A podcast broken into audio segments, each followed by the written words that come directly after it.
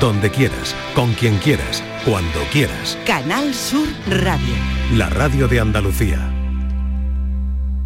Un antibiótico es una sustancia química que tiene la capacidad de cargarse el crecimiento de microorganismos, especialmente las bacterias. Se usan para el tratamiento de infecciones causadas por bacterias y en algunos casos para prevenir infecciones. La acción de los antibióticos se basa en interferir procesos específicos que son vitales para la supervivencia y la proliferación de las bacterias. Es importante destacar que los antibióticos son efectivos únicamente contra las bacterias y no tienen un impacto directo en virus o en otros tipos de microorganismos. Además, el uso inapropiado o excesivo de antibióticos puede llevar al desarrollo de resistencia bacteriana, que no es otra cosa que reducir la eficacia de estos medicamentos con el tiempo. Por tu salud, en la tarde de Canal Sur Radio. Hablaremos, por supuesto, de los antibióticos hoy, que es su día, además, pero cerca de 400 neonatos del Hospital de Valme en Sevilla se benefician de la solidaridad de las madres donantes de leche. Patricia Torres, bienvenida. Hola Marilo, buenas tardes. En el marco de la celebración del Día Mundial del Prematuro, la unidad de neonatología del Hospital Universitario de Valme de Sevilla pone especial énfasis en los beneficios clínicos de la lactancia materna y en caso de no disponer de la leche de la propia madre, de la leche humana donada. Una efeméride que este centro aprovecha para agradecer la solidaridad de las madres donantes de su banco eh, captador y receptor. En julio de 2017, el Hospital Universitario de Valme se acreditaba como centro receptor de leche humana donada, configurándose como centro satélite colaborador del banco de leche materna más cercano, en este caso ubicado en el Hospital Universitario Virgen del Rocío de Sevilla. Y desde el año 2018 se convirtió en el primer centro de Andalucía Occidental receptor y captador de donantes de leche humana. La unidad de neonatología de este hospital atiende cada año a unos 380 recién nacidos con diversas patologías. De ellos, el 25% son neonatos prematuros cuya patología difiere dependiendo de la edad gestacional. En este centro recuerda que puede ser donante toda mujer con buen estado de salud que esté amamantando a su hijo y pueda generar más leche de la que su bebé demande. Esta leche se destina principalmente a los recién nacidos prematuros que los primeros días no tienen leche suficiente de sus propias madres. También serán receptores los neonatos que padezcan alguna cardiopatía, patología intestinal o enfermedades graves. La conmemoración del Día Mundial del Prematuro está cargada de emotividad entre los profesionales de esta unidad al hacer balance de la dureza de la experiencia de recién nacidos y familias que pasan a lo largo del año por estas instalaciones. La actividad que se repite cada año es una ornamentación muy especial, Marilo. Pequeños calcetines colgados y fotos de neonatos que pasaron sus primeras semanas al nacer en esta unidad clínica. Además, hoy se ha instalado una mesa informativa en la entrada principal del Hospital Universitario de Valme con el objetivo de sensibilizar a la población de la situación de hasta meses de ingreso por las que pasan las familias de estos neonatos prematuros. Es fundamental visibilizar el apoyo que se le brinda desde neonatología y la labor callada que realizan los profesionales en su atención a estos pequeños héroes para sacarlos adelante en su lucha por la vida. Asimismo, durante esta mañana se ha llevado a cabo una suelta de globos que simboliza el valor del esfuerzo diario de las familias que consiguen que la vida de sus hijos sea lo más feliz posible. Nuestro apoyo a los sanitarios que luchan por esos neonatos. Eh, hoy es un día importante para ellos. Nuestro apoyo a las familias, por supuesto, también, y a esos pequeños que luchan por la vida. Gracias, Patricia Torres. A ti un abrazo. Vamos con los antibióticos, 6 y 8 de la tarde. Las resistencias bacterianas ocasionan 35.000 muertes al año en este país, según la Sociedad Española de Enfermedades Infecciosas y Microbiología Clínica. Un informe de la Organización Mundial de la Salud alerta sobre las malas prácticas en torno al uso de antibióticos que suponen una amenaza seria en materia de salud pública, ya que favorecen la generación de esas resistencias de la que ya hemos hablado y conocemos. No hay nada peor que la resistencia a un antibiótico, ¿no? Y eso puede causar enfermedades graves, pueden causar mayores tasas de mortalidad y un mayor riesgo de complicaciones, ingresos hospitalarios también. Así que hoy vamos a hablar de falsas creencias con los antibióticos de la mano de Carlos Mateos, como los viernes solemos hacer, coordinador del Instituto Salud Sin Bulos. Y también vamos a tener a un representante del Consejo General de Farmacéuticos. Carlos Mateo, buenas tardes, bienvenido. Buenas tardes, Marilo. Desde Salud Sin Bulos hicisteis un informe el año pasado con el Consejo de Farmacéuticos sobre eh, la gente que conversaba en redes sociales sobre antibióticos. ¿Qué encontrasteis? Bueno, pues la desinformación sobre antibióticos es un tema que está muy presente en redes sociales. La mayoría de las conversaciones demuestran además un gran desconocimiento sobre el uso de antibióticos y, bueno, pues además solicitan respuestas, como son las redes sociales, ¿no? A las dudas o quejas de manera inmediata, ¿no? Se quejan mucho de que no, no pueden adquirir los antibióticos en, la farmacia, incluso hay hasta conatos de, de violencia en ese sentido. Eh, y, bueno, pues también hay, eh, por supuesto, farmacéuticos que, hablan de esas, eh, esa violencia que le manifiestan pues, algunos eh, al ver que no les dan un medicamento, un antibiótico, que es un medicamento de prescripción en la farmacia sin, una receta. Y luego también aparecen muchos influencers que además lo recomiendan sin ningún sentido. Oye, ¿y qué daño pueden hacer estos influencers? Porque, claro, hay mucha gente, la propia palabra eh, lo dice, ¿no? Tienen muchísimos seguidores y claro, no siempre eh, hablan con propiedad, sobre todo en asuntos médicos y de salud. Pues sí, la verdad que eh, algunos de estos, como bien dices, tienen millones de seguidores y cuentan auténticas barbaridades de antibióticos pues que se autoprescriben ellos mismos. Por ejemplo, les sale un grano y se aplican una toallita con antibióticos o tienen una infección vírica y se toman antibióticos, a pesar de que ahora lo, hablaremos con, con, el experto, pues eh, esto no, no sirve, no, no, vale para ello, pero como siguen sus propias recomendaciones, pues esto es lo que pasa. ¿no? Pero bueno, afortunadamente también hay divulgadores sanitarios que si bien tienen menos seguidores que estos grandes influencers que son de moda y belleza, pero pues también les responden y también hay, un, hay esa contestación también en redes sociales, que eso es lo positivo. Y habéis organizado un, concurso de proyectos para combatir precisamente, y a mí esto me, gusta mucho de todo lo que hacéis, esto me encanta, ¿no? Para combatir la desinformación en antibióticos. ¿En qué consiste, Carlos? Bueno, pues esto es un, evento que organizamos todos los años, es un hackathon de salud, es un encuentro eh, para impulsar iniciativas digitales en salud con retos que ayuden a, combatir la desinformación, en este caso en medicamentos y en antibióticos en particular. ¿no? Y bueno, pues hay, hay posibilidades de aplicaciones, videojuegos educativos, sistemas de alertas en redes sociales, inteligencia artificial, etcétera, bueno, pues que, intentan combatir esa desinformación. Animamos pues a, sobre todo a profesionales sanitarios que tienen una idea eh, de solución digital para eh, combatir esta desinformación de antibióticos que, se presente y bueno, pues les buscamos premios eh, para impulsar esas iniciativas. A menudo se piensa, eh, la verdad es que los antibióticos son la solución para cualquier tipo de cosa que nos pase, ¿no? Para hablar de las falsas creencias en antibióticos, contamos con Iván Espada, que es responsable del área del medicamento del Consejo de Farmacéuticos. Iván, buenas tardes. Gracias por acompañarnos. Muy buenas tardes y gracias a vosotros también por la invitación que nos habéis hecho. Bueno, no, no son los antibióticos la solución para todo, esto es lo primero, mm, sobre todo para determinados tipos de infección, incluidas las virales, como la gripe o el resfriado. Eso tiene que quedar meridianamente claro. Eh, ¿Podría explicarnos, Iván, por qué este concepto eh, es incorrecto o pensamos de forma incorrecta? Pues esto curiosamente, si bien todas las campañas que se han hecho desde la Organización Farmacéutica Colegial, desde otras organizaciones eh, de profesionales sanitarios, del Ministerio de Sanidad, de la agencia, esta frase siempre se ha dicho, los antibióticos no curan todo, no atacan a virus, solo atacan a bacterias. Pues parece que es una de las grandes dudas que todavía tenemos. Un antibiótico es una familia muy grande de moléculas que tienen la capacidad de actuar sobre estructuras determinadas de las bacterias, de las cuales carecen los virus. Por lo tanto, son totalmente ineficaces.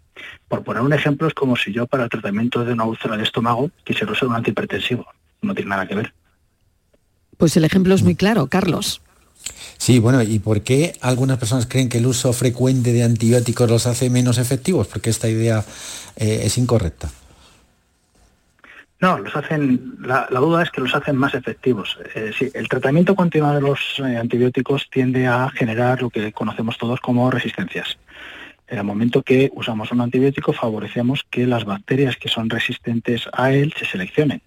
Nosotros administramos un antibiótico a un paciente que tiene una población bacteriana y las bacterias que son sensibles van a morir, mientras que las bacterias resistentes son capaces de eh, no ser destruidas por ese antibiótico, van a permanecer en el organismo, no van a tener competencia y por lo tanto se van a poder multiplicar.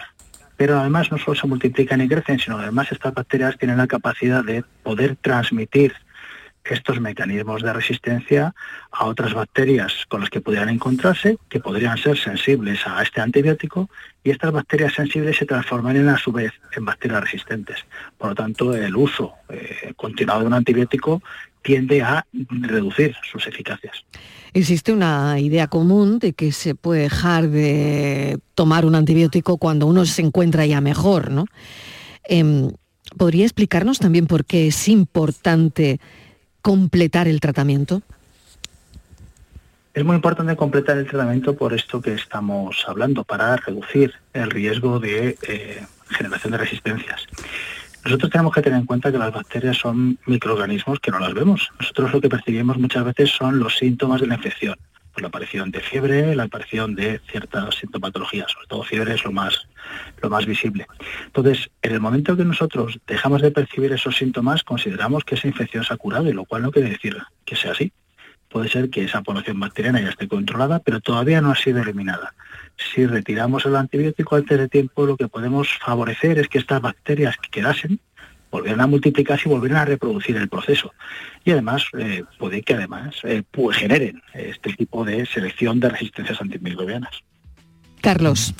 Sí, mucha gente cree que no pasa nada por consumir alcohol mientras toman antibióticos. ¿no? ¿Cuál es realmente esta combinación? Porque además esto es un, eh, hay, cuando alguien toma alcohol está tomando antibióticos, siempre hay uno que dice cuidado, otro, otro dice en la reunión, esto nos pasa habitualmente. Muy buena pregunta, Carlos, muy buena pregunta, sí, sí. Podemos aclararlo. Pues, mm.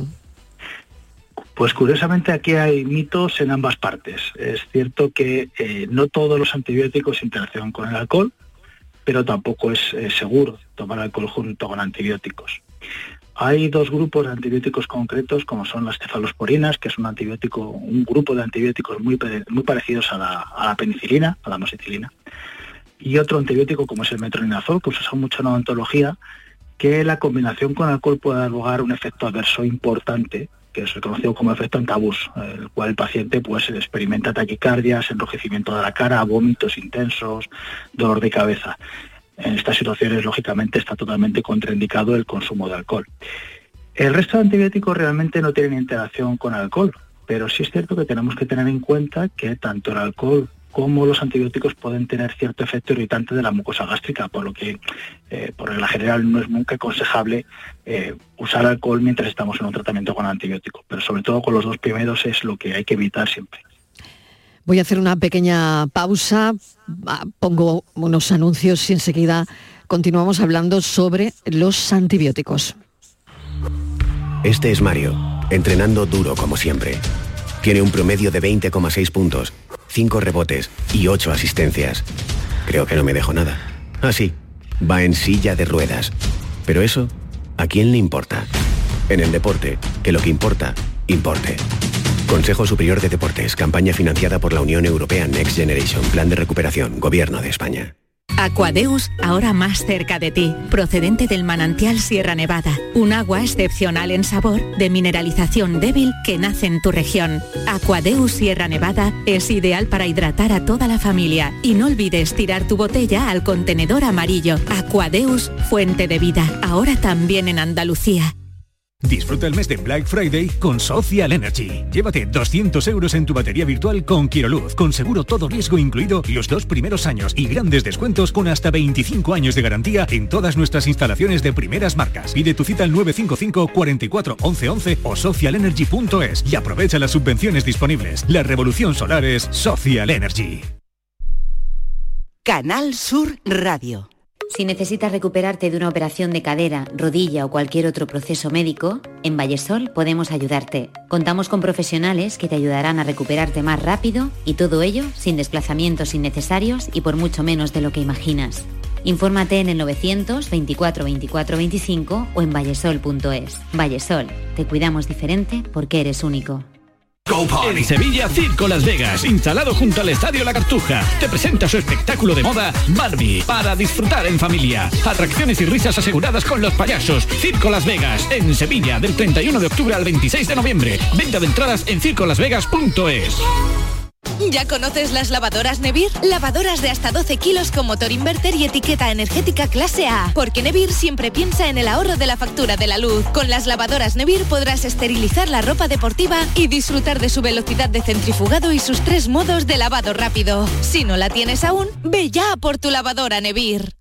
En HLA Santa Isabel cuidamos de los más pequeños de la casa en nuestra nueva área de pediatría HLA Kids. Modernas instalaciones pensadas para mejorar la experiencia de los niños. Profesionales de referencia. Consultas externas. Hospitalización y urgencias las 24 horas. Calle Luis Montoto 100. Citas al 954-919-015. HLA Santa Isabel cuida de ti. La tarde de Canal Sur Radio con Mariló Maldonado.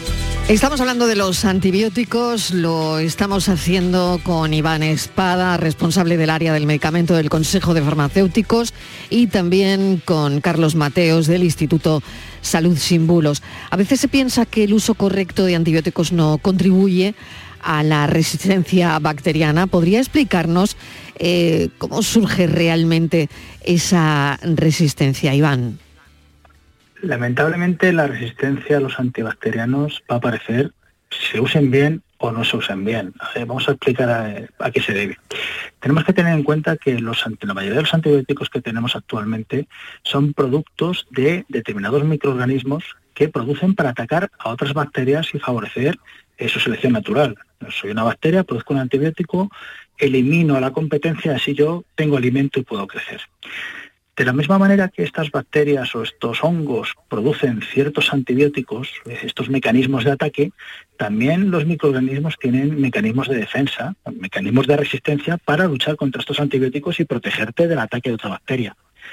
Por lo tanto, el empleo de un antibiótico, de un antimicrobiano, va a favorecer eh, la destrucción de estos microorganismos sensibles y los resistentes se van a poder multiplicar porque no van a encontrar otros, con los que, otros microorganismos con los que competir. Por lo tanto, tenemos que tener claro que la, la, resistencia a los antibióticos es un proceso natural que se produce en la naturaleza.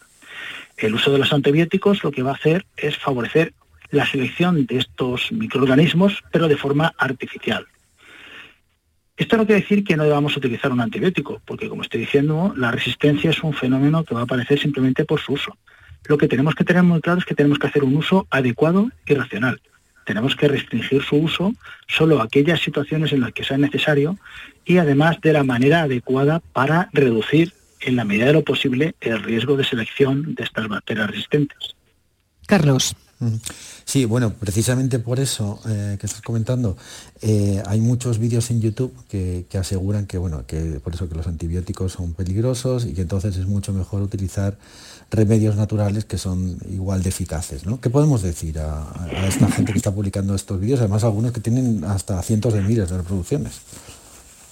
Sí, este término de natural es, es bastante mm, reiterativo. Mm. Bueno, en primer lugar, como acabo de decir ahora mismo, tenemos que tener claro en primer lugar que la mayoría de los antibióticos son sustancias de origen natural, porque las van a producir hongos o bacterias. En segundo lugar, tenemos que insistir de nuevo en que el término natural es un término que está muy asociado a eh, marketing, para dar una falsa imagen de la seguridad de una sustancia, pero esto no tiene por qué ser real. Eh, cualquier sustancia natural puede ser muy segura o puede ser totalmente insegura. Eh, al margen de esto y por ir al tema concreto de pues, ciertos derivados de plantas medicinales y temas así parecidos, tenemos también datos de que algunos extractos de plantas pueden tener un efecto antiséptico que puede ayudar a destruir un microorganismo. Por lo menos esto se ha comprobado en ciertos estudios clínicos, ciertos estudios, perdón, en, en laboratorio. Eh, este efecto antiséptico, sin embargo, no quiere decir que estos extractos de plantas puedan curar una infección en una persona. Una cosa es que tú destruyas un microorganismo en un estudio y otra cosa es que esto sea trasladable a tratar a una persona. Por otra parte, tenemos que tener en cuenta que este tipo de sustancias eh, naturales, como mal se dicen, suelen tener un efecto inespecífico y en caso de que sean capaces de destruir una bacteria, destruyen todas las bacterias que se puedan encontrar, incluyendo aquellas que puedan ser beneficiosas y que viven en nuestro organismo y veces con nosotros y que constituyen casi, eh, digamos, un, aliado precisamente contra la infección.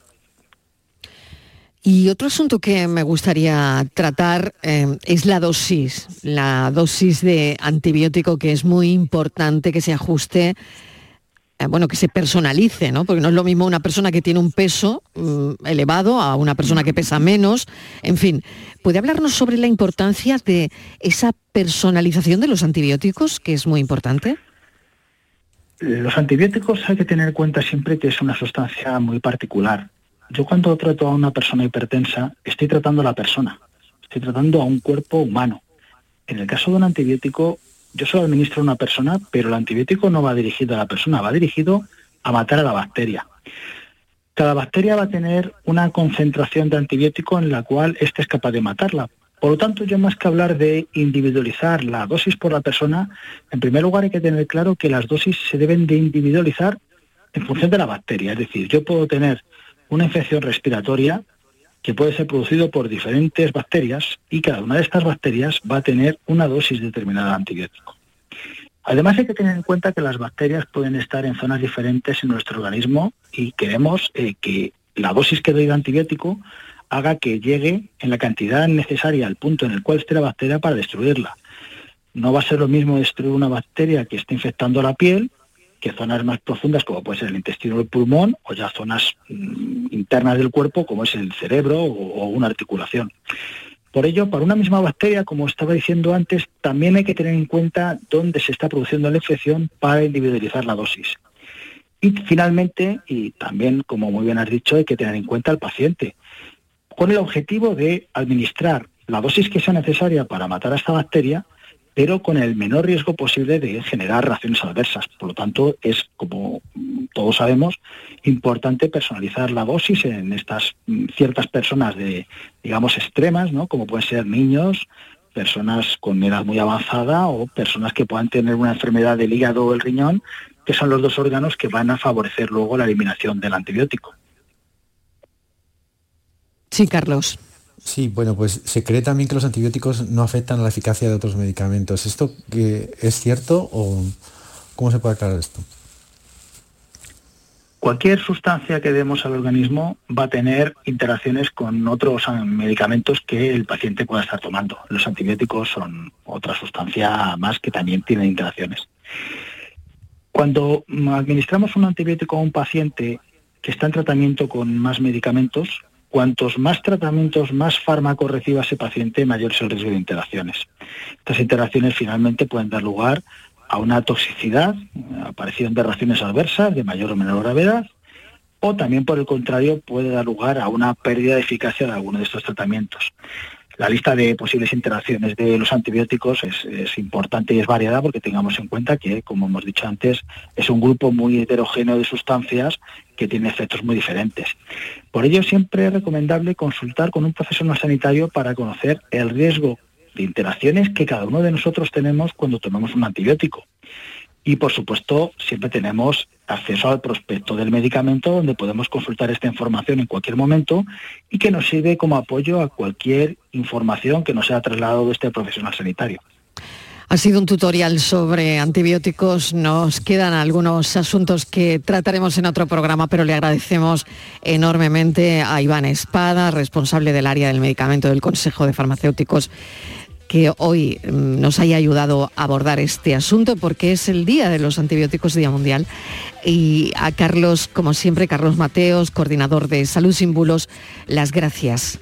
Un saludo. Un placer, muchas gracias. Un saludo a todos. 6 y casi 28 minutos de la tarde.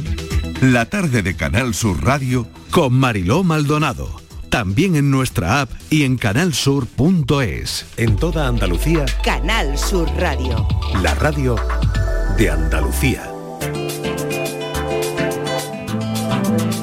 Dentro del programa Destino Andalucía que viene a continuación, hoy vamos a visitar el paraje natural de las marismas de Isla Cristina y un museo muy interesante que se encuentra en este entorno. Todo lo sabe, como siempre, Eduardo Ramos. Buenas tardes, bienvenido. ¿Qué tal, Mariló? Muy, buenas tardes. Efectivamente, nos vamos a acercar hasta el Molino del Pintado, que es el mejor conservado de todos los molinos de marea que hay en la provincia de Huelva y que, como señala, se encuentra en un entorno único entre Ayamonte e Isla Cristina nos vamos a descubrir un lugar único en Andalucía. En Canal Sur Radio y Radio Andalucía Información, Destino Andalucía, con Eduardo Ramos. Conoce Andalucía, descubre nuestra tierra. ¿Qué tal? Muy buenas. Comenzamos un nuevo viaje por Andalucía. Y esta semana les contamos sobre una aplicación para el móvil que se llama Arquicus y que nos permite saber cómo eran las localidades siglos atrás. En concreto nos iremos hasta la localidad malagueña de Canillas del Aceituno, en la Sarquía, donde sabremos, gracias a la realidad virtual, cómo era este enclave en el siglo XVI. También les hablaremos sobre un libro que habla de la historia del turismo en Andalucía y que nos sirve para entender cómo ha evolucionado este sector en nuestra tierra. Y para comenzar, nos acercamos hasta las marismas de Isla Cristina para conocer el ecomuseo del Molino del Pintado y descubrir un entorno único. Yo no puedo adivinar qué dragones te sirvan, quién te puso la antifaz, que mudó tu piel Rodeados por un entorno único, nos introducimos en el paraje natural Marismas de Isla Cristina, donde se encuentra un gran molino mareal de agua salada restaurado en el año 2009, dedicado a la molienda y que utilizaba la tecnología de los molinos hidráulicos, aprovechando la fuerza de la marea para mover sus ruedas molineras. Le estamos hablando del ecomuseo El Molino El Pintado, que donde se encuentra, entre otras cosas, un centro de visitantes la localidad de Ayamonte, que nos sirve de entrada al paraje natural Marismas de Isla Cristina y donde se pueden hacer un sinfín de actividades como por ejemplo la visita al sendero Salina del Duque, Molino Mareal del Pozo del Camino, la Laguna del Prado e incluso talleres como de uno de elaboración de pan que ahora vamos a comentarle. Tenemos con nosotros a Ana Sánchez, que es técnico de la empresa Platalea, quien gestiona este espacio. Ana, ¿qué tal? Muy buenas tardes. Hola, buenas tardes. Lo primero, os encontráis físicamente, si no me equivoco, en la localidad de Ayamonte. ¿Dónde exactamente y qué veis un poco desde las instalaciones que gestionáis? Correcto, sí, nos encontramos en Ayamonte. Eh, nosotros y el Ecomuseo Molino Mareal El Pintado, eh, pues somos el centro de visitantes, el punto de información del paraje natural Marismas de la Cristina. Que este paraje natural se encuentra entre los dos municipios, Ayamonte y La Cristina. Eh, y concretamente, ya te digo, este, el Ecomuseo está en la entrada de Ayamonte, en la zona de marismas, lógicamente, puesto que es un molino de mareas.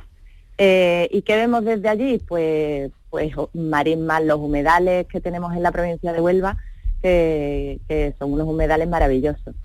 En primer lugar, te parece, voy a preguntarte un poco por el propio ecomuseo, la historia del espacio en el que os encontráis y, qué es lo que hay dentro mm, del, mismo, qué se puede hallar o qué se puede encontrar uno cuando visita este espacio. Eh, bueno, el ecomuseo es un edificio del siglo XVIII, fue un molino de mareas, además tenía la particularidad de ser el molino de mareas más grande de toda la provincia de Huelva. Su propietario fue Manuel Rivero González, al que apodaban el Pintao.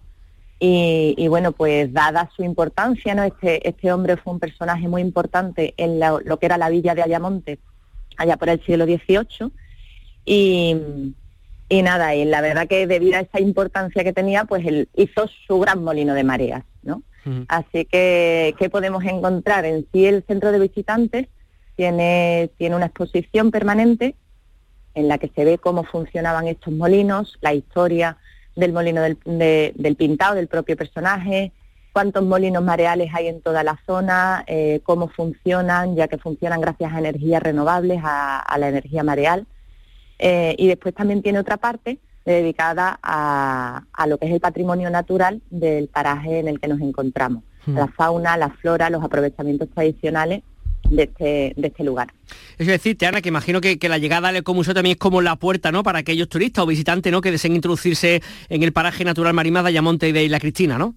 Exacto, es el, sitio de referencia donde pues pueden recibir la información que quieran sobre actividades, senderos a realizar, o, simplemente pues eso, como pasear, como conocerlo un poquito mejor.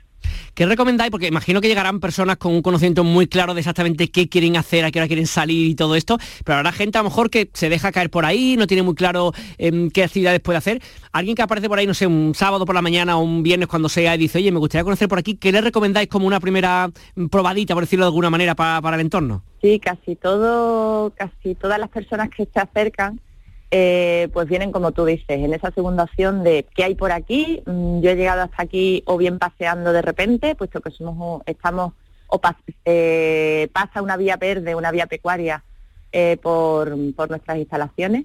Entonces muchos vienen paseando por casualidad, otros vienen porque le han dicho en el pueblo que hay un sitio muy bonito por aquí, por los alrededores. Por una parte, el visitar el propio museo, tenemos la opción de hacer una visita guiada eh, o bien verlo de forma libre y, a su ritmo. Entonces, esas son las dos opciones primeras que el, visitante se encuentra al, llegar aquí.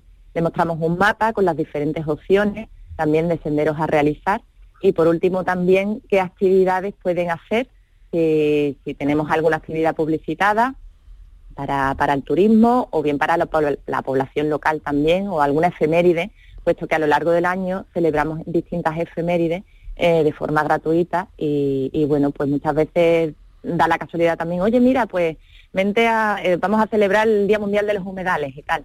Y, siempre les informamos de actividades que, se puedan hacer. Hmm. Eh, hablando de actividades, creo que una de, las de vuestras actividades está ya en Platalea, ¿no? Es un poco el tema del taller de elaboración del pan artesanal que estáis haciendo durante todo este año. ¿Por qué gusta tanto ese taller? ¿Qué es lo que tiene que le guste tanto a la gente, Ana? Sí, es un taller, la verdad que es bonito, es, nuestro, nuestra actividad estrella, ¿no? Eh, bueno, este molino de mareas era un molino para, para moler trigo y obtener eh, harina, ¿no? Esa harina que ha sido tan valiosa a lo largo de la historia. Entonces, mediante este taller, pues ponemos en valor esta, esta harina, ¿no? Hacemos, hacemos pan artesanal y les mostramos a la gente cómo pueden seguir haciendo pan en sus casas, ¿no? Una receta súper fácil y una forma de hacer pan pues que se puede hacer en cualquier hogar, ¿no? Eh, también, bueno, hacemos otro, otras actividades, hay veces que hacemos taller de pizza o taller de galletas navideñas. Todo comiendo, todo comiendo, eso está muy bien. Claro, en el cual siempre, bueno, esos talleres, pues en esos talleres la harina es la principal protagonista. Claro, También quería preguntarte un poco por, por el tema de, lo hemos dicho de pasada, la importancia de, de los más pequeños, ¿no? De los niños, que ya no sé si con su familia o con los coles de otra manera también si suelen utilizar vuestras instalaciones también pasan por allí más o menos en, de forma habitual. Sí, por una parte vienen muchos, muchos de la zona de Ayamonte, eso nos encanta. Ya te digo, pasa una vía verde por al lado, entonces muchos vienen pues jugando en bici, paseando el perro y se acercan, eh, le enseñan a sus padres, a sus madres, mami, yo venía aquí con el cole, te lo voy a enseñar, ¿no? Y se lo enseñan, eso es es súper bonito, ¿no? Que es cuando precisamente se ve que lo que han visto en el cole pues se lo pueden enseñar a sus padres y a sus madres, ¿no? Eso es genial. Eh, pues lo que hacemos es actividades no solo para el turismo, sino para escolares de, bueno, de la provincia de Huelva en general, para asociaciones también, eh, para todo aquel aquel colectivo ¿no? que se quiera que, quiera acercarse a conocerlo. Mm. Eh, Ana, por último, cuéntame un poquito de vosotros, de Platalea, quiénes sois y qué tenéis aparte de esto, no sé si tenéis más actividades que hagáis de forma habitual durante el año. Sí, nosotros somos una empresa que ya llevamos 18 años en, Huelva. Este año hemos cumplido la mayoría de edad, fíjate. Qué bien. Y, y bueno, pues hace unos años eh, decidimos apostar por este molino de mareas también. Entonces somos la empresa que gestiona este molino mediante una licitación pública, puesto que este molino pues es de propiedad municipal eh, y tiene una cesión con la, con la Junta de Andalucía, ¿vale? Y de ahí pues la Agencia de Medio Ambiente y Agua también eh, está implicada y es la que nos coordina, digamos, en todo esto. Pero además de este, de este lugar nos tiene enamorados, pues hacemos muchas más cosas en, Huelva, siempre poniendo en valor, mostramos a, los visitantes, a turismo, a la población de la propia Huelva, pues nuestro patrimonio natural y cultural.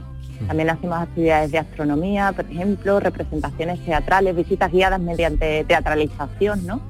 Siempre intentando darle un giro y hacer, eh, hacer que esto sea llamativo ¿no? al público. Talleres de paga artesanal, de astronomía, de teatro como han escuchado y por supuesto visitar este maravilloso paraje natural de las marismas de la Cristina de Ayamonte, desde el Ecomuseo del Molino, Ana Sánchez, que ha sido que es técnica de esta empresa de Platalea. Muchísimas gracias por atendernos y que tengáis, pues nada, muy, muy buen fin de semana. Un saludo. Muchísimas gracias, un saludo a todos.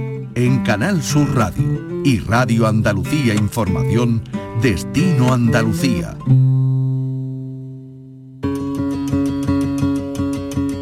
¿Has soñado alguna vez con viajar en el tiempo y conocer cómo eran los lugares en el pasado? ¿Quieres saber cómo vivían las gentes de la época?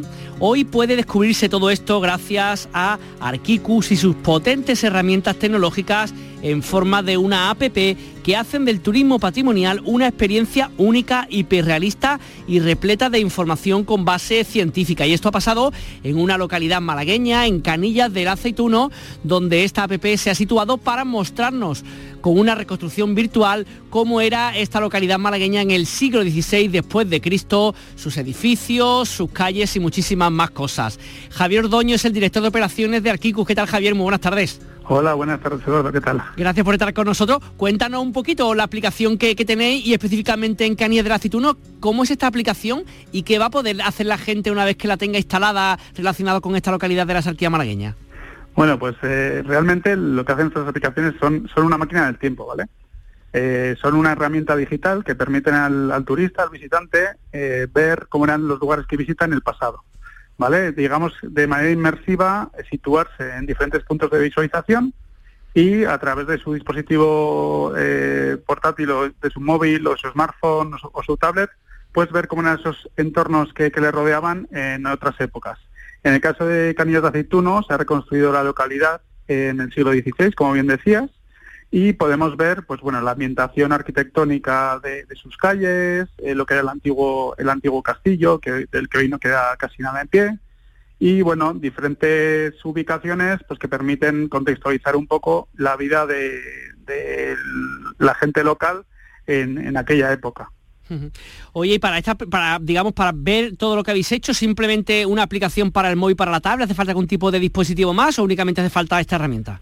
No, realmente esta aplicación está, está creada como un formato web app. Eso quiere decir que se puede disfrutar de cualquier navegador, de, tanto en el ordenador como en el smartphone o, en la tablet. Solo necesitas de conexión a Internet eh, de datos y pues eh, a través del enlace que, ha establecido el Ayuntamiento de Canillas de Aceituno en su propia página web, pues podemos entrar a esta aplicación. Eh, funciona como una aplicación de, móviles de las que nos podemos descargar, pero en formato web para navegador. Entonces, pues bueno, vas a la localidad.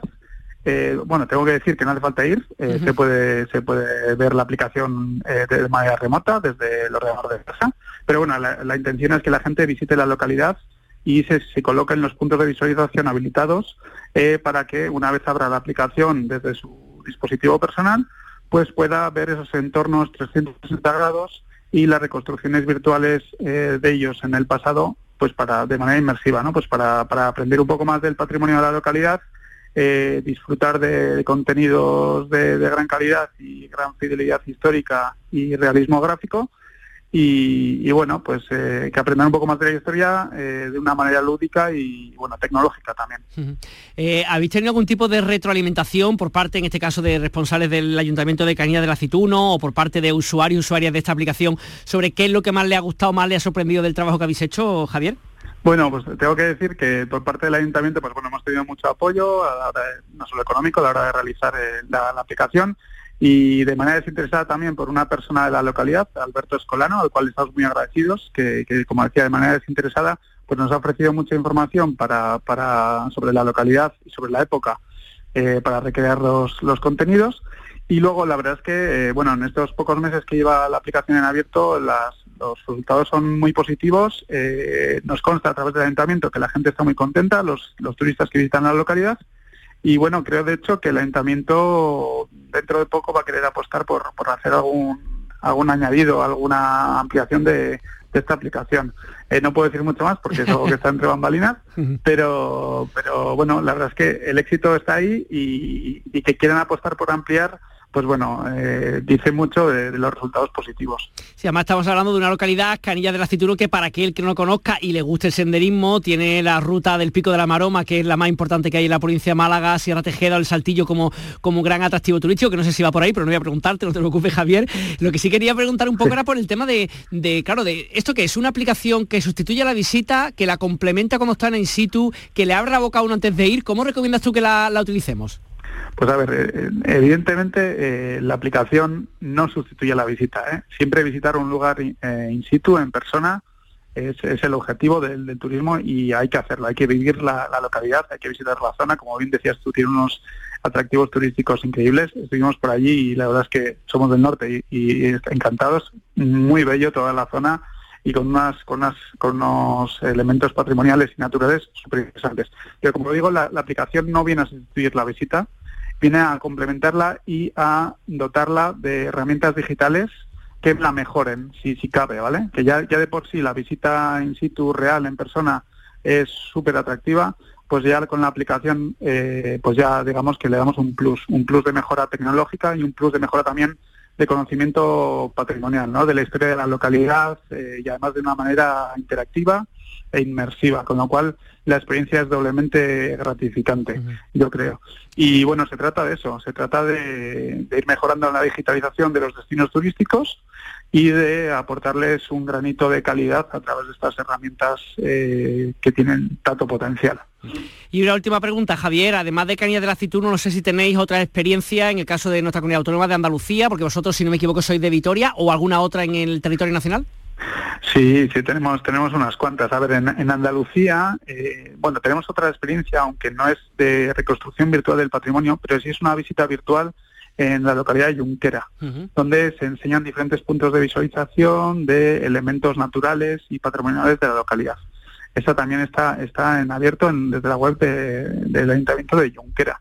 Y luego, bueno, pues sí, tenemos experiencias en, Murcia, en concreto en la localidad de Alcantarilla, que hemos reconstruido un acueducto también en el siglo XVI, y luego la, mayor parte de nuestros trabajos, pues bueno, al final empezamos trabajando desde casa, ¿no? Desde nuestra propia localidad y en el ámbito cercano, pues tenemos en el País Vasco, en La Rioja, en Cantabria, pues tenemos unas cuantas experiencias. Ya viene a totalizar eh, en torno a la decena, un poco más. Son, creo son 12 y bueno, pues eh, son tanto de reconstrucciones eh, virtuales de, localidades como, como la de Camillas de Aceituno, siglo XVI, tenemos ciudades romanas, tenemos castillos medievales, tenemos conventos medievales, tenemos ciudades en, eh, a mediados del siglo XIX, ¿no? Pues mm. cómo ha cambiado la fisionomía del urbanismo de las ciudades. Y, bueno, un, un, poco de todo, de, de, todas las épocas. Al final, pues bueno, intentamos, intentamos mostrar el patrimonio en sus diferentes eh, épocas históricas y bueno, pues como decía, pues a través de las nuevas tecnologías. Javier Orduño, director de operaciones de Arquicu, muchísimas gracias por compartir un minuto en Canal Sur Radio. Un saludo. Bueno, encantado, igualmente. Hasta luego. Destino Andalucía con Eduardo Ramos. Tiempo ahora para seguir hablando de otras informaciones turísticas contadas de una forma más breve con nuestra compañera Virginia Montero. ¿Qué tal? Buenas tardes. Hola, buenas tardes. El aeropuerto de Málaga se acerca ya a la cifra de los 20 millones de pasajeros. En los 10 primeros meses de este 2023 suma 19,4 millones. El aeropuerto de Málaga se ha quedado en octubre a las puertas de los 20 millones de pasajeros. Según los datos de AENA, entre enero y octubre se han registrado 19,4 millones de pasajeros en este aeropuerto. Desde abril y hasta octubre han pasado mensualmente más de 2 millones. Así se mantiene Málaga como la tercera infraestructura peninsular de la red de AENA, solo superada por Madrid Barajas y Barcelona El Prat y la cuarta de España, puesto que Baleares también supera a la terminal malagueña en movimiento de pasajeros y vuelos. Por su parte, el aeropuerto de San Pablo en Sevilla sigue a ritmo de récord. Ha recibido de enero a octubre 6,7 millones de viajeros, casi un 20% más que en el mismo periodo de 2022. Y el próximo jueves, 23 de noviembre, Jerez inaugura su alumbrado de Navidad. El encendido será en el Gallo Azul.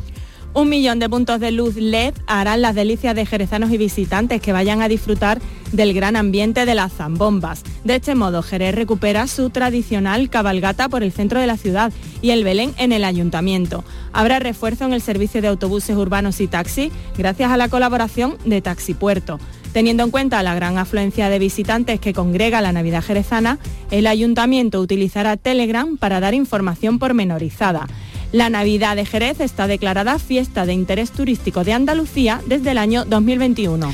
El Festival Internacional Mágico de Granada Ocus Pocus dedicará su edición número 22 a jugar con una de las claves de magia, la metamorfosis, y además rendirá homenaje al artista Escher. La magia se desplegará por calles, colegios y teatros, en salas y espacios singulares, en un programa que también incluye conferencias para profesionales, talleres y espectáculos. Escher ha sido elegido como el motivo de este año ya que en muchas de sus obras reflejó la inspiración de la Alhambra, que visitó en 1937 y celebrará 22 años de magia en distintos espacios escénicos de Granada del 17 al 26 de noviembre. Este año destaca el espacio Nuevos Talentos, en el que se potencia a las nuevas generaciones de ilusionistas. El premio Gran Hada al mérito mágico recae esta edición en Dani da Ortiz, un cartómago malagueño referente mundial. Y a finales del mes de noviembre se lleva a cabo una nueva edición de Nocturama, una cita con la música como protagonista que se desarrolla en la capital sevillana. La música es una de las principales señas de identidad de la ciudad hispalense y en este contexto vuelve Nocturama con su edición número 19.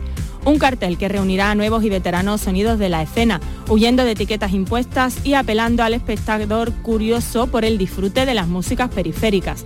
Participan artistas con una visión experimental de la música. Entre el 30 de noviembre y el 2 de diciembre se celebra en el Teatro Central, el de la Alameda o en la Sala Malandar. Turismo, viajes, ocio, escapadas. Destino Andalucía. Historia económica del turismo en España 1820-2020, de los viajeros románticos al pasaporte COVID. Estamos hablando de una publicación que es una síntesis del sector en España, una buena forma de acercarse a la historia económica española desde la perspectiva del sector turístico, con temas que abarcan pues, desde el turismo en el siglo XIX, España como destino turístico durante el primer tercio del siglo XX, la guerra civil, la recuperación y sobre todo el boom a partir de los años 60 o 70. Uno de sus dos autores es Carmelo Pellejero, que es profesor titular de Historia e Instituciones Económicas de la Universidad de Málaga. Carmelo, ¿qué tal? Muy buenas. Hola, muy buenas. De vuestra información, de vuestro conocimiento, son, digamos, en estos principios del siglo XIX las primeras personas que viajan a Andalucía, en este caso, en, plan turístico, como lo entendemos a día de hoy. Sí, verdaderamente eh, lo que sería el origen de lo que conocemos como el turismo moderno, pues... Eh, está estrechamente vinculado con todo el proceso de industrialización que se está viviendo en Europa, bueno, en el mundo en general, pero sobre todo en Europa desde, desde mediados eh, del siglo XIX. ¿no? Ese, ese fenómeno de la industrialización facilita que el turismo dé un salto verdaderamente importante y pase a ser ya una actividad eh, al alcance no de una enorme capa de la población europea, pero sí de una creciente capa de la población europea. En esa primera época, Carmelo, ¿quiénes y cómo viajaban? ¿Quiénes eran las personas que venían de turismo, digamos, a nuestra tierra? Fundamentalmente son eh, personas generalmente de alto poder adquisitivo y personas también con un cierto nivel intelectual. Estamos hablando de, eh, bueno, capa alta de la sociedad británica, de la sociedad francesa, de la sociedad europea en general, porque son los que pueden permitirse, digamos entre comillas, el lujo de poder dedicar unos días eh, del año a viajar a otro país, a conocer su cultura, su gastronomía, su arte. Es un fenómeno que todavía no está, no es un fenómeno masivo, no está al alcance de, la población en general, pero sí a la, a la, capa más alta de la sociedad. Y muchos son, pues como digo, británicos, franceses, alemanes, que eh, algunos de ellos pues eligen España para, para pasar sus, eh, sus, días de ocio y de, descanso. ¿no? Eh, Carmelo, por eso también quería preguntarle un poquito de nuestra tierra, de Andalucía. No sé cuáles son las primeras, la constancia de los primeros visitantes. No sé si quiero recordar que una vez leí ¿no? que venían pues vía Gibraltar y a lo mejor entraban por la serranía de Ronda. o ¿Cómo habéis datado, digamos, la primera presencia medianamente estable en el tiempo de turista en Andalucía? Eh, fundamentalmente la, información, claro, para esos años no hay una información estadística, es decir, no sabemos cuántos turistas vienen, ni cuáles, eh, ni dónde se alojan, ni nada por el estilo. Sí sabemos por, por fuentes, eh, no son los únicos, pero son muy conocidos los llamados viajeros románticos, ¿no? dentro de la corriente del romanticismo que se pone en vigor en, Europa en el, en el siglo XIX, pues hay eh, representantes de esta corriente que viajan por Andalucía. Y lo importante ya no es solamente que viajen, sino que cuentan sus experiencias. Pero esas son las primeras fuentes verdaderamente que tenemos de, información turística de, este siglo XIX. Y dando un salto en el tiempo y acercándonos ya, no sé si años 50, años 60, se produce, bueno, el boom turístico quizá un poco más conocido por, por la población en general. ¿Cuáles son las principales causas de ello? ¿Es quizás que la gente de otros lugares de Europa, entendemos, pues llegan a España y encuentran lugares todavía muy vírgenes a los que poder visitar sin, sin mucha aglomeración de personas? ¿O por qué la gente decide en ese momento, en plena dictadura, venir a nuestra tierra? Pues por supuesto lo que, lo que comentas, ¿no? Es decir, cuando finaliza la Segunda Guerra Mundial, a partir de ese momento eh, el mundo empieza a, cambiar, es decir, eh, empiezan los llamados años dorados del capitalismo.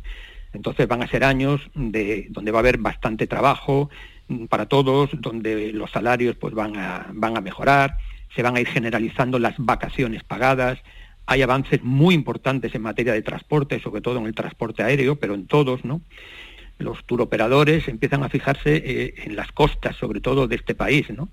Es decir, España es un país barato. Es cierto que somos una dictadura, pero es un país barato. A partir ya de los años 50, España eh, se ha acabado el aislamiento internacional y España empieza a ser ya reconocida por la Organización de las Naciones Unidas, por Estados Unidos. Entonces, eh, muchos de estos turoperadores empiezan a fijarse en unos destinos que gracias al transporte no están demasiado alejados de los grandes emisores turísticos, que son Reino Unido, que son Francia, que son Alemania.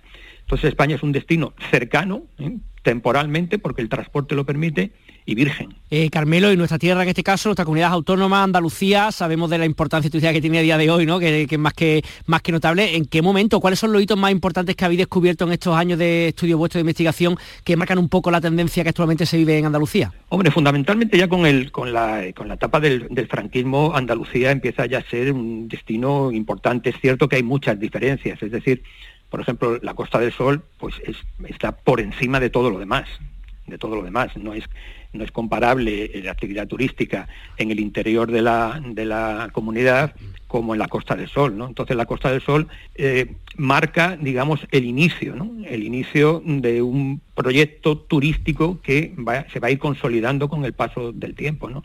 Eh, Málaga tiene una gran ventaja eh, en estos primeros momentos y es que desde muy pronto Málaga es pionera en tener un, aeropuerto. Entonces, eso es fundamental. Eso es fundamental porque, claro, a medida que el transporte aéreo se va abaratando, esto permite que ciudadanos pues, del norte de Europa puedan desplazarse, por ejemplo, al sur. Es decir, para el ciudadano, para el turista que llega a España a través del automóvil, está mucho más cercano la Costa Brava que no Málaga, ¿no? pero el avión no, el avión lo, permite, ¿no? Y entonces el tener un aeropuerto es fundamental, ¿no? Entonces, ese, ese núcleo eh, pionero, que es eh, fundamentalmente la Costa del Sol, luego se va, lógicamente, se va extendiendo a, otras, a otros eh, lugares atractivos desde el punto de vista turístico de, Andalucía. ¿no?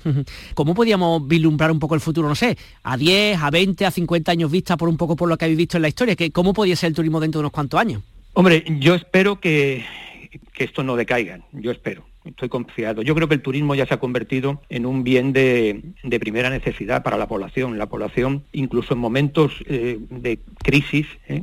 Eh, económica, se observa que la población no renuncia a viajar. Es decir, otra cosa es que viaje a casa de un familiar o va, en lugar de un hotel de cuatro estrellas, pues elija un hotelito de dos estrellas. Y a lo mejor en lugar de estar 15 eh, días de vacaciones, pues está cuatro. Y en lugar de comer pues eh, en un restaurante de cuatro tenedores, pues se va al chiringuito, ¿no?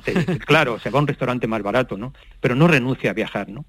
Eh, lo que hemos comprobado, sobre todo a partir ya de los años 70, con las primeras crisis del petróleo y demás, es que claro, todo esto afecta al turismo, pero la gente no renuncia a viajar, ¿no? Y además, soy optimista de cara, de cara al futuro. Pues nada, aquellas personas que estén interesadas en el tema, esta publicación se llama Historia Económica del Turismo en España 1820-2020 de los viajeros románticos al pasaporte COVID, realizado por el profesor de la Universidad de Almería, José Joaquín García, y con Carmelo Pellejero de la Universidad de Málaga, con el que hemos hablado. Carmelo, muchísimas gracias por estar con nosotros y enhorabuena por el trabajo. Muchas gracias.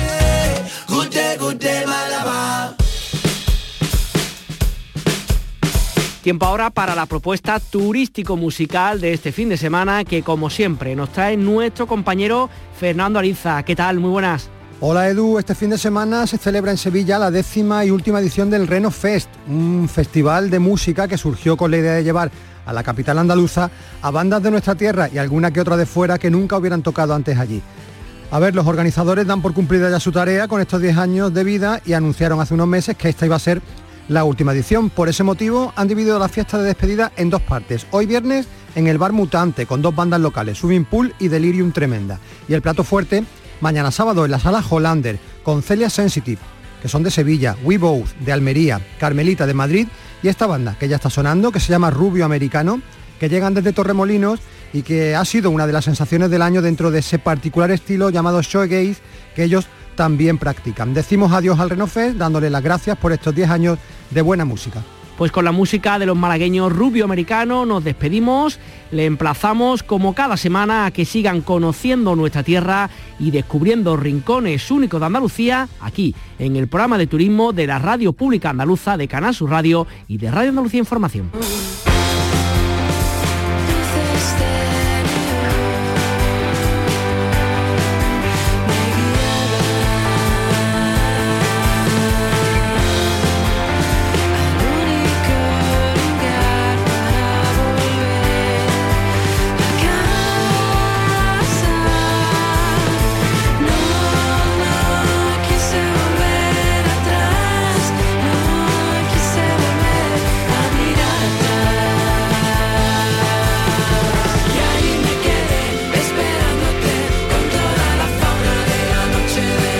Cerramos después de este recorrido que nos ha hecho Eduardo Ramos por Andalucía.